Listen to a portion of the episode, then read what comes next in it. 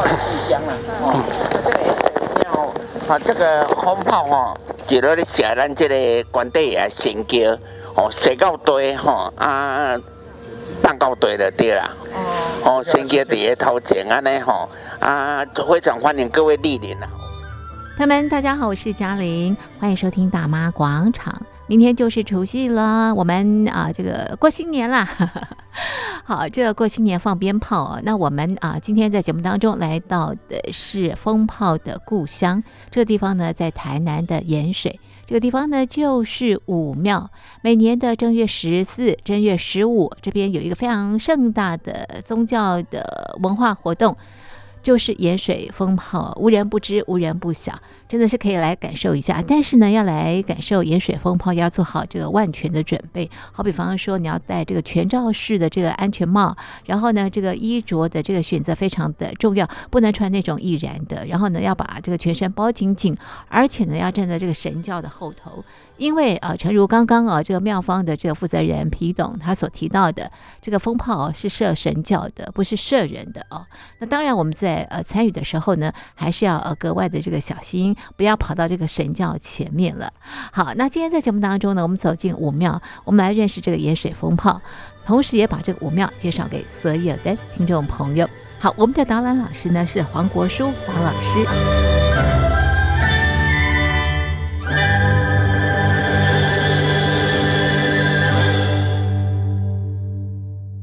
来一个传说，就是说哈，在明末清初、明朝末年、清朝初年的时候，啊，就是呢三百多年前，那时候呢，在麻豆那一边有一个信女啊，刚好在晒那个关圣帝君的画像。结果那个画像呢，突然之间呢、被风一吹，吹吹吹，结果呢，这些下人呢、就赶快去追那个画像。结果听说就是在附近呢、挂在树上。下人呢，怎么取也取不回来，就会去禀报这件事情。所以呢，后来那个主人家亲自来这边，就是请问，就是宝贝啊，看这个关圣帝君是不是要在这边啊，啊，受受供奉就对了。结果三个银杯就代表说关圣帝君愿意在这边。后来就是变成盐水武庙的起源，就是这个样子。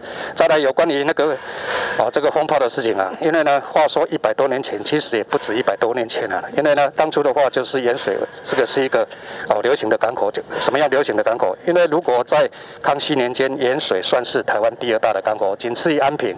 那么那时候呢，人龙汇集啊，难免呢有一些传染病的话就会盛行，所以在当年的话，一百多年前啊，那时候呢就发生了所谓的瘟疫。那瘟疫啊，之前的话，如果以人没有办法治疗的，所以只好来祈求神明，所以后来大家就来祈求关圣帝君。关心关圣帝君只是在他的飞升之日，就加为十那个十三，连续放那个三天的那个这些啊炮鞭炮的话啊，就是以去除啊这些瘟疫。结果呢，三天之后，就是说瘟疫慢慢平静下来，后来就演变蜂炮的起源。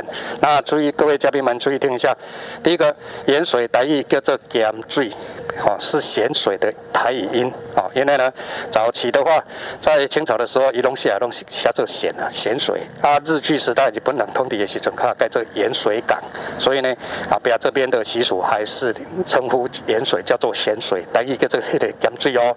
第二个，蜂炮带一官家当地也用叫做蜂啊炮，因为它放的时候就像蜜蜂一样咻咻咻咻咻，所以呢，这边我们的这个传统称呼风炮带一叫做蜂啊炮。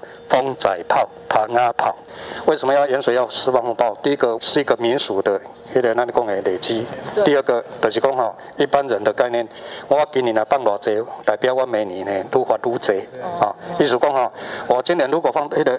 我放多少，就是代表呢，这一年呢、啊，关圣帝君呢保佑我越赚越多的意思。所以呢，一些人还是觉得觉得怎么样，尤其是生意人，他还是觉得有点五节的，甚至讲吼一个一手一规。过来第三年，如果呢觉得各位觉得那运气不是很好，可以过来这边冲锋报过过运。而且那个都是要戴全罩式的安全帽哦，啊，还不是说这样就好了，还要手套，还要围巾，至少要毛巾，还要口那个口罩，至少要三层。你们女孩子哦，如果那天来的话哦，第一个不要穿得太露，为什么？第一个就是说那个风炮啊，这个才是有相当的危险性，所以要包得紧紧一点，不能穿丝袜。为什么不能穿丝袜？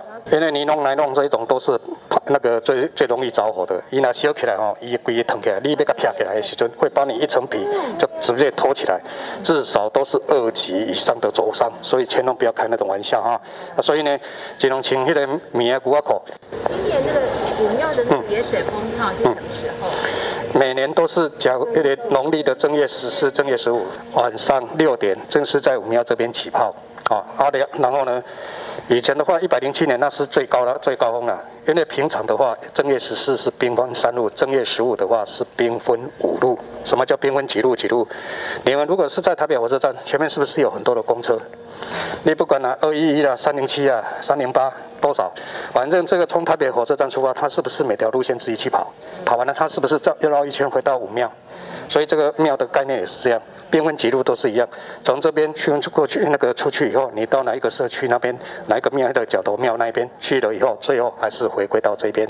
那正月十四的话，规模比较小一点，正月十五是重头戏，就是一样。然后从这边六点开始正式起轿，因为民国六十七年以前它是一天，可是一天呢放到隔天的早上七八点办不掉，而且现在人口越来越多，释放的人哦越来赞助的人越来越多，那这个统计啊，大概至少有。三百五十座到将近五百座，一个炮城，完结这一座炮城，炮城，炮城，它的造型啊不一而足了。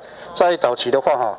因为呢，那个规模比较小，所以呢，你们如果出去的话，你看现在都有些装了红色的框框，那个就是准备要做炮城，而且炮城不是只有一层，它会两三层这样累积上来的。以那个，以我大多公园，它的绑楼风炮的时间就是过年以后，大概正月初六开始到那个正月十三，下的鬼龙一个龙折二啊。炮城，炮城，哎，放鞭炮啊，他会用那个红布，那个就是这样，尼尼龙布这些啊，把它绑起来。为什么？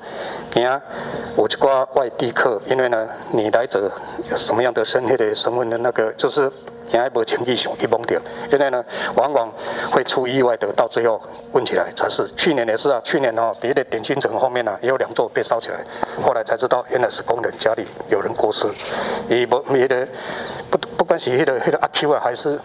还是故意的，也不知道了。结果呢？那个炮城会放在什么地方？那个炮城你自己家做的，你就自己搬到里面去啊！你要等到释放的时候。自己做的。对，自己自愿。每个人都会自己做。对对对对，你如果要绑那个炮城的话，你就过来这边，那个就是去登记，然后别的官地也会给你一个红灯。如果你在家门口，到时候你们如果在街上逛逛的时候，你看到一个挂红灯的，不是白色的，白色也喜欢归心鸟，红色的灯笼就代表这一家人有人准备要释放红包。哎，所以呢，这个就是说正月十四、正月十五了哈。因为呢两干部，迄个不要在时间的时阵，你正月十四、迄个正月十五过来。但是哦，你呢迄个自行开车，你要记得一下哦，正月十五的下午三点哦，这附近都会有管制哦。啊，就到时候你车子要去停在那个比较远处的地方，自己要步行进来。还有，你到时候车子开进来，你不要觉得说，哎呦，这条路都没人可以迄个停车，好棒哦。那你就错误了，那一条可能人家准备要大放二放，所以没有人敢放车子在那里，只有你们外地人傻傻的、傻不隆咚的把那个车子放在那边，准备被人家接受轰炮的洗礼。来，那你讲那个兵分五路，那是什么意思？那神教也行的，加集合。啊，你这边也那个神教都是各。各地的的公庙的那些赞助的，那叫做木桥，木桥哈，你看到他会用阿鲁米亚或者那个就是北梯啊，然后那个有一个别的网子或者那个那个呃，亚克力板，那个就是真的去那个现场冲现真的。啊，文庙的话，那个文庙哈，文教啦，就是一般那里谁给那个不按的信来信给，信来信给。他那个神教是为了去迎接对方的，去接收那个炮城，所以那个那个武教他就会去冲锋陷阵。哎啊，所谓的兵分几路，就是说这些是绕进来一条路，所以呢多点开花就从此释放，所以整个晚上都是不夜城啊，帮他乒乒乓乓。如果真的想要过来这边，你们记得附近新岭啊一些汽车旅馆提早去定位，我这个时阵的拍摄。一一了一床难求了。朋友们，大家好，我是嘉玲，欢迎收听大妈广场。今天在节目当中呢，我们来到全台湾庙宇最多的地方，这地方呢就是台南。我们来到盐水的武庙，在农历的正月十四、正月十五呢，这边有一个非常重要的民俗活动，也就是盐水风炮。除了可以感受我当天的这个热闹的气氛之外呢，那么呃，在这里呢也有这个绑风炮的一些这个体验啊。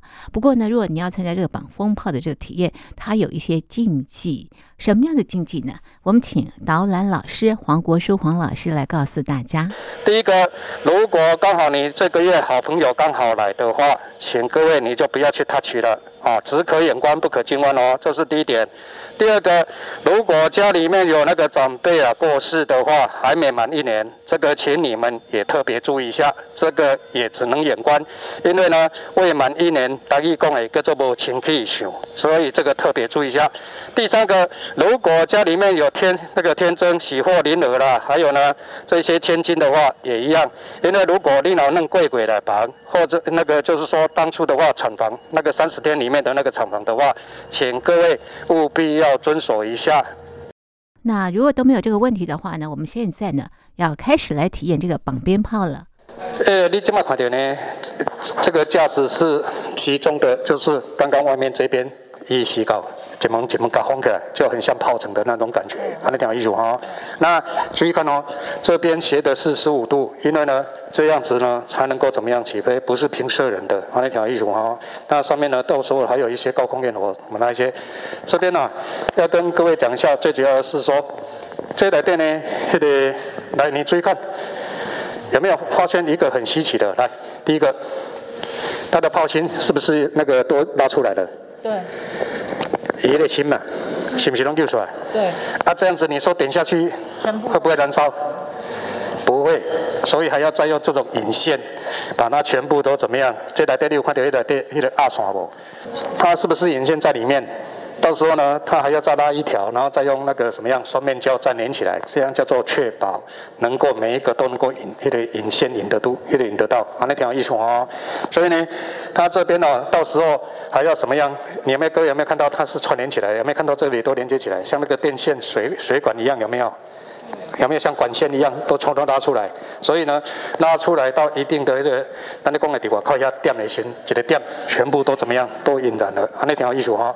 那早期的话哈，跟各位讲一下，早期哈，因为呢，那时候呢，在清朝的时候，它比较规模没有像现在越做越大，所以早期的规模哦，一般来讲呢是长度来讲的呢，那个三，那个多三十六，宽度二十四。是吧？因为代表三十六天罡，啊，这个伊迄个那那讲的呢，有的是代表，迄个那讲的伊内底迄个多规矩啊，有的是用一百零八柱或者一百二十柱的迄个主动迄个做的迄个炮管就对了。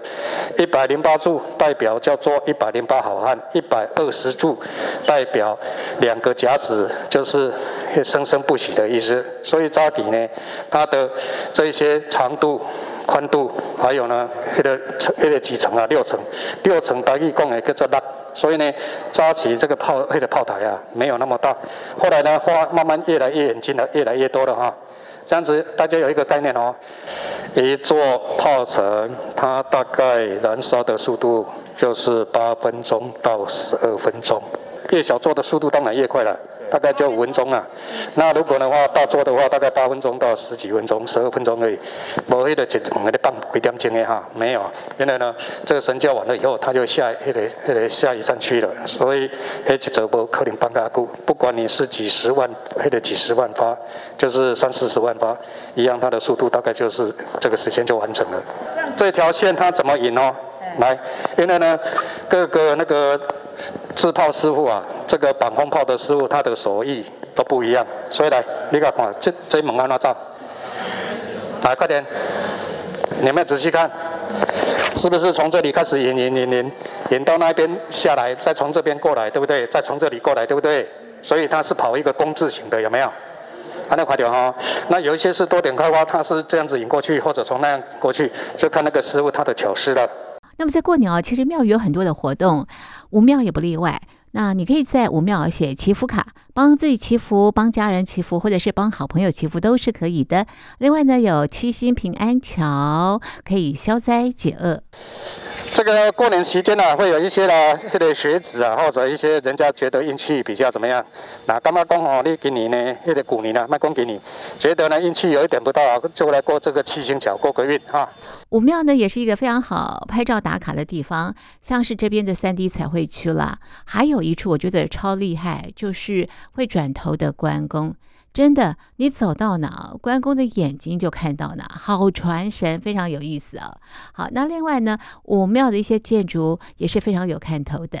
接下来呢，我们就跟着导览老师黄国书黄老师一块来认识五庙之美。像那个匕首，它的形状啊，有的像那个就是。对对，那个公园呢 S 型，啊，有的呢是一个大 Y 字形，啊，有的会像怎么样一个回字形，像箭头这样子。因为之前呢、啊，它这一些不是像我们现在的那个钢筋水泥都有一个 H pin，H pin 就是钢筋那个就是梁柱那些啊，都是焊接起来的。那以前的话是砖，还有墙呢，这边砌到那边，最后再用横梁把它叠上去。那避免地震的时候，这个横梁会怎么样？会就是说有所错位移动。所以呢，他们就在横梁的外面跟墙壁这边呢、啊，像你们女孩子的那个就是发夹这一些发簪，把它插进去，外头留那个就是有一个空隙，然后在外面墙壁的外面这边再把它插起来。所以呢，这个插起来的话就可以避免它的滑动。好，来这边哈、哦，以这里大概这里边哈，叫两个所在。也有这个长相很像外国人的这种造型，这个叫做拱宽压表角，拱宽压表角，这个也是建筑学的专有名词，而且也是在几乎都是在台湾的这些啊。啊，比较早期的话才会看得到，为什么呢？因为这是一个民主大义。什么叫民主大义？台湾这一块土地啊，曾经受到荷兰人了，一六二四年荷兰人，一六二二六年西班牙人，然后呢，两个国家的势力在一六四二年的时候就发生了冲突，结果最后西班牙人被人家赶了出去，所以荷兰人统治台湾这块土地三十八年。后来郑成功啊，国兴爷啊，祖孙三代，因为郑成功国兴爷是。一六二一年的时候来围困荷兰人，总共围困了九个月，到一六六二年正式赶走荷兰人。所以呢，国姓那个国姓爷郑成功公孙那三代，总共呢统治台湾二十二年。后来呢，到一六八三年康熙二十年才释然。又怎么样？又来收复台湾，所以清朝的话统治两百一十二年，到最后一八九四甲午战争，一八九五乙未年日本正式占领台湾五十年半，到第二次世界大战啊，日本战败以后，这一块土地重新归回中华民国的怀抱。所以如果说这一块土地有什么外族的，就是荷兰、西班牙还有日本，啊，那条艺术国？啊，既然以前打不过，好啊，我起码得给你定底价，所以叫做拱宽压表角。来，咱们可以过来这边看一下哈。只要是六边形的这种地砖，都称为叫做龟背砖，所以代表的是一个长寿的意思。现在呢，关圣帝君当然是跟关公有很大的关系，对不对？各位的右手边，现在呢，这是为数不多的叫做大梁千短牛枪，大梁啊，就是那个梁柱的梁。这个故事啊，跟各位讲一下，这个是记录一段哦，就是当初呢。这个林林文俊啊，林连平这是何许人也？他是鹿港的泉州商人，所以在鹿港啊，泉州路还有一个就是日茂行哦，现在还是列入古迹哦，最近整理起来列入古迹。那这个人呢，因为呢，当初的话就是说他的事业版图做得很大，可是呢，因为有一些啊整理整理的账目啊比比较不清楚，所以呢，后来就被台南府城啊就是约谈了哈，就像国税局。去怎么样去查税一样，结果呢，他怎么做都整理的不好。到后来呢，有一天晚上遇到一个什么样，那个长胡须的红脸的一个书生，告诉他应该要怎么做，这是会计步伐。结果呢，做一做以后，就到台南府城去了。到到时候呢，因为他的账目做得都非常的正确，结果就无罪释放出来了。所以他无罪释放出来，因为当初的话，他有一个很明显的梦境，问他对方是住哪里，结果呢，黄面书生就告诉他。他住在月津，就是我们盐水的一个别称。结果等到呢，他那个回回程的时候，过来这边的时候，他呢找了老半天，最后有人说，我们这边的关圣帝君很灵验，你可以这边来那个拜一下，也许会找到你的有缘人。当那个林文俊啊一回到这边一跪拜，抬头一看，哎。这个不是跟梦梦境中的一模一样吗？所以他才知道原来是关圣帝君显灵来怎么样，来教授于他。所以呢，后来呢，他看一看以后就问妙公，这个有什么需求？妙公说，因为呢这边呢已经年久失修了，所以呢就怎么样，就准备把它翻建。那他就问说大概需要多少钱？他说可能需要五千两。那林文俊林文俊就说啊，一下子他没有拿那么多，所以呢他就附近一问，后来问问问到新宁姓沈的大户人家，结果就去跟沈连外讲，沈连外说这是好事，然后呢他就怎么样，他就借借给他，结果呢各位所看到的就是这里有没有看到？啊，更正一下四千啊，下面还有一个四千一百两。那么林文俊回到那个。鹿港以后呢，赶快派的家丁啊，连夜就等那样担了这四千两，然后其中还有一个一百块的假叠金，就是我们所讲的叫做利息。那沈连外觉得说是是一件好事，所以不敢说。大家都觉得这个好事，所以又把它捐回来，所以才有这一个大梁签上面写的四千一百两捐赠。这个事情啊，不是这告一段落而已哦，因为呢，一段时间了哈，就是说人家说好事会有好报。然后省外的公子因为不小心了、啊、犯了罪，结果被抓了以后，狱主就问他：啊，你这个熟悉上面看有那的经书啊？你哪无力的赶紧去找人来讲。结果呢，沈员外想了老半天也没有说那个，最后呢才知道说，哎，当年的话他帮助过林文君，不晓得这个还有没有用，所以他就修了一份家书，派的家丁赶快去。那时候的林文君啊，已经七十几岁的老人家，刚好在田里那边工作。结果呢，他问对方来者何意？为什么要找林文君？他就把这件事情告诉他，结果他说那个林文俊啊，书信看一看，好好好，啊来你先对，我来那个我开来处理，我就是林文俊。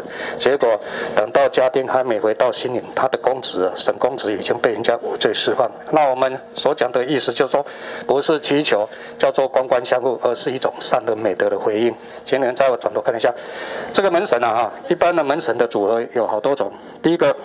就是各位所看到的叫做什么秦叔宝运迟恭，哎，这个是唐朝啊，那时候呢就是帮唐太宗啊锁大门的啊，以防止的那个那个呢六世龙王啊来怎么样来那个报复了哈，这个故事。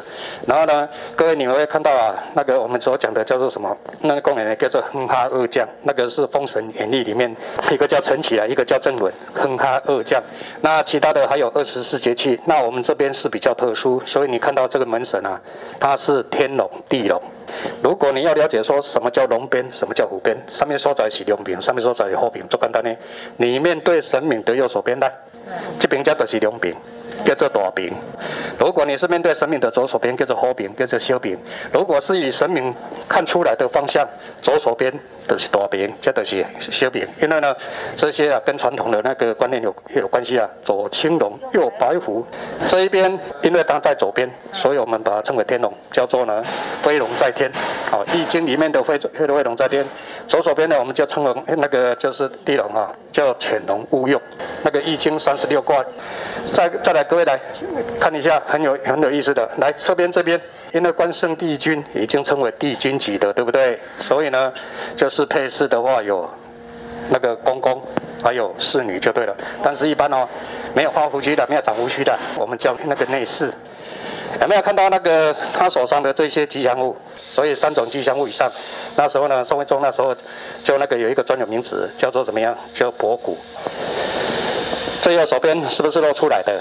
一颗一颗的籽啊，石榴代表多子多孙。右边这个绿色的哈、那个是还没熟的柿子，代表叫做事事如意啊。再来呢，佛手柑，很像那个女孩子的纤纤手指。佛它的谐音就代表福，所以是代表福气的意思。所以庙宇里面，你们如果只要看到有蝙蝠、有蝴蝶，哦，或者佛手柑的话，那通称为叫做福气的福。那如果是葡萄、南瓜，还有石榴，代表都是怎么样？多子多孙、多福气。来这一边哈、哦，是节能没有错。所谓的节能哦，就是以前呢，人都弄做 Q Q 系的，你完工啊这一些啊打坏掉哈，无脱节哦，把它储存起来，然后根据它的那个上上色呢，到时候呢会根据人物的造型，有没有看到？呃，这边四大天王嘛哈。哦，迄、那个咱讲的模拟青、摩尼红、迄个摩尼红、摩尼海、摩尼兽，四大天王姜子牙那个时代封神演义的，这个祁隆的这个武士啊，四大天王其中的一一的一座。然后呢，如果是用瓷器、碗片、碗工这一些。阿哥呢，加上塑胶片，后来的那个时代比较进步了，会用塑胶片，所以叫做剪黏，剪刀会剪，粘起来的黏，这是一个专门艺术。如果是比较早期，清清朝末年道光年间了哈，到民国初年的时候，那个拢叫做胶纸陶。胶纸陶，你得怎样讲啊？那个叶，那个那讲的啊，这个叶王啊，叶子林，叶王，那讲的叶子的叶，叶王啊，这个人呢，他是一个天才，因为呢，他对这个。那个拟偶的捏塑啊，真的是惟妙惟肖哈。有一个尤其呢，是在那个那工业学家哈，学那个学家呢也代表了对，还有那个就是交趾陶，还有呢那个那工业那个它的真迹了，还有那个工业对是这么说在呢，那个多南昆生的戴天武还是有叶王的真迹。可是后来呢，交趾陶我工业一节起烧八百度以上呢，但是它不是烧了两三千度，所以呢，它还是一样经不起岁月的摧残。相信各位你们也都有听过了，新港是不是有一个板头窑？需要拿那个模啊，关起来、折起来，模子关起来做起来的。这边有一个有一个迄个叫做迄个专有名词，迄叫做临烧，迄个临东西的临，烧东西的烧，介于交趾陶跟剪黏的中间这一种啊，那这边叫做啊，跟着临烫啊，那个临东西的临啊，烫烫东西的烫，临烫。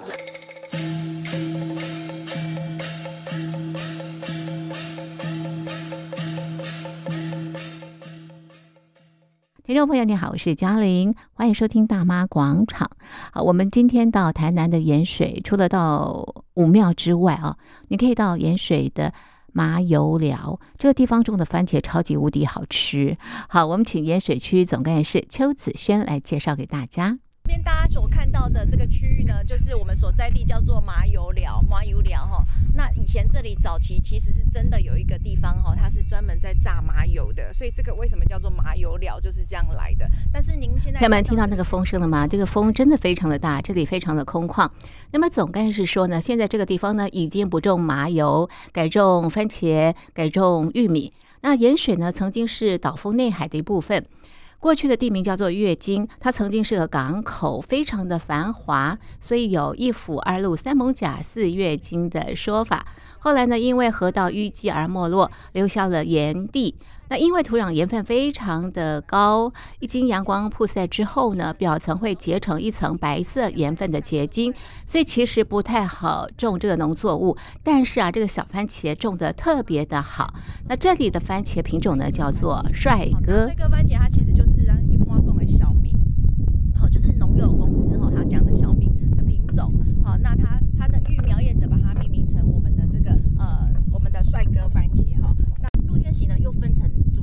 种种植的方式哈，第一个就是在我的后方，这个是属于隧道式的种植哈。那另外还有一种就是属于匍匐式的种植哈，在我们的后方好可以看到哈，它这两种种植的方式不太一样哈。那就是依照农友的这个他的喜欢的这个种植方式来种植这样子。那我们盐水这边主要的这个番茄呢，呃，除了大家可以到这边来体验以外哈，其实主要是我们会到拍卖市场会进行拍卖的动作哈。所以，我们农友在每天都会呃进行就是。除了礼拜天是休市以外哈，他们每天都会把这个他们种好的这个我们的新鲜的番茄哈送到我们的拍卖市场，或是由行口哈会来这边收果，甚至他们自己会有做这个栽培的部分。好，这是我们呃这个番茄部分。那盐水番茄主要呃番茄它是属于这个我们冬天型的水果，它主要种植的时间点呢是在这个我们的年底的时候哈，大概是九月份开始种植，九月份开始种植之后，大概会落在年底的时候哈。我们十一月左右开始做主要的盛产的时间点，到隔年的三四月都是我们的番茄主要的一个生产的季节点哈。接下来呢，我们要跟着青农去采番茄，不过呢，他先告诉我们这边番茄的特色以及摘法。因为我们这边呢，就是特别的土壤啊，炎地的关系，所以那个抵抗力哦会比较好，所以那个果实会很坚硬啊，就是市场上就比较喜欢我们这边的。番茄啊，它那个比较硬，比较硬，啊皮比较厚啊，甜度，因为在这几年改良的，所以甜度会比较高啊，因为又刚好那个我们这边的土壤，所以让它的甜度又更高。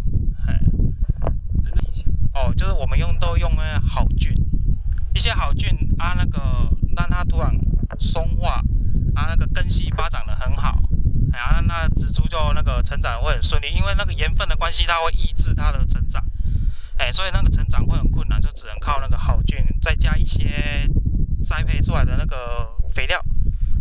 用那个少量的。这里的番茄呢是从下往上长，所以越靠近土壤的番茄呢越红，可以摘下来吃。所以那个最下面的颜色色泽会比较红，啊，上面那个还橙色的都那个还没成熟，因为我们这边都是种红色的果实，啊，那个它地头的部分，它有些都会黄黄，那是因为我们这边盐分太高，而、啊、南部下雨，冬天下雨都会比较少，所以它那个会被盐那个。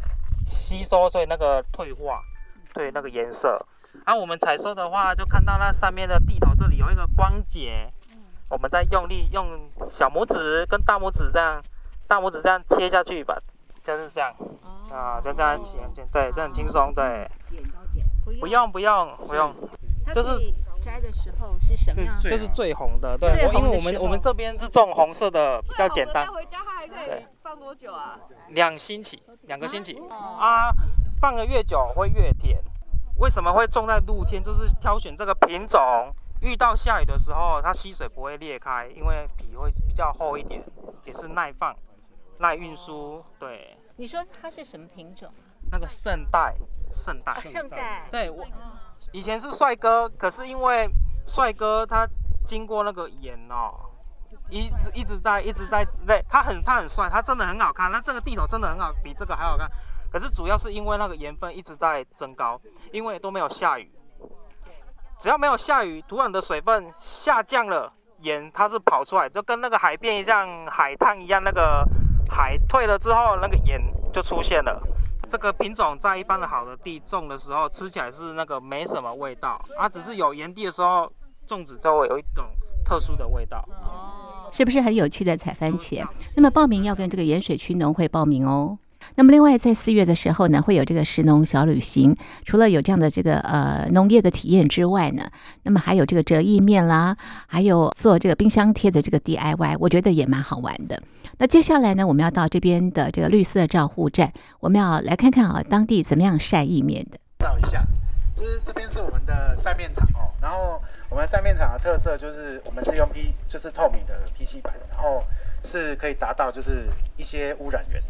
对，以往早期的话，我们是用像网式的方式，然后它可能就是有一些鸟会飞过啊，可能会有一些大便，还是有一些昆虫会飞进去的问题。然后我们经这个晒面场有经过改良，我们是属于就是有缓冲区的，所以我们等一下大家会先进到缓冲区之后，然后我们再。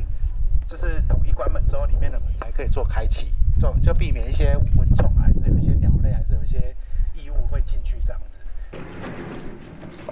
从这进，然后这边就是我们经过一天晒过之后的面，然后我们可以绕过去，就是呈现一个 U 字形，然后大家都会看得到这些面，这都对对，就是这个写在旁边，对，这很特别。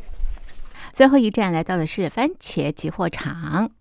那番茄集货场哈，我们这个是一个小型的集货场哈，就在我们现在所在位置的右手边哈，在各位的隔壁而已哈。那这个集货场的目的是什么？我们刚刚有到我们产地去，对不对？我们生产的地方，我们会去跟他们做收购的动作。收购完之后呢，会到我们的小型进货场来做一个选果的动作。选出来的果要做什么？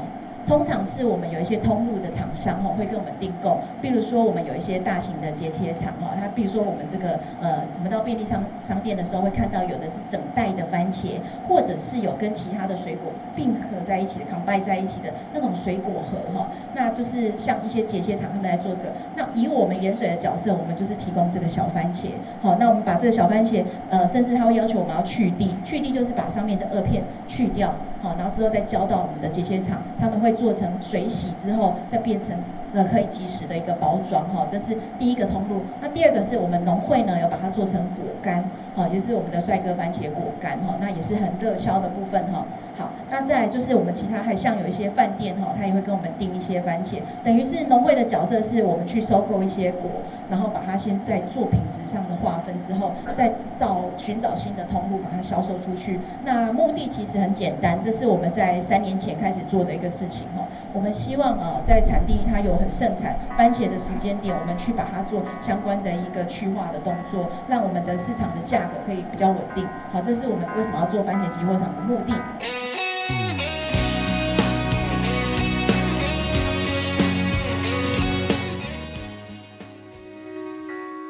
手机旁的听众朋友，今天在大妈广场节目当中呢，我们介绍台南盐水的武庙，也介绍这边的风炮，好热闹呀。那另外，在过年有很多的活动啊，可以到这边来祈求好运。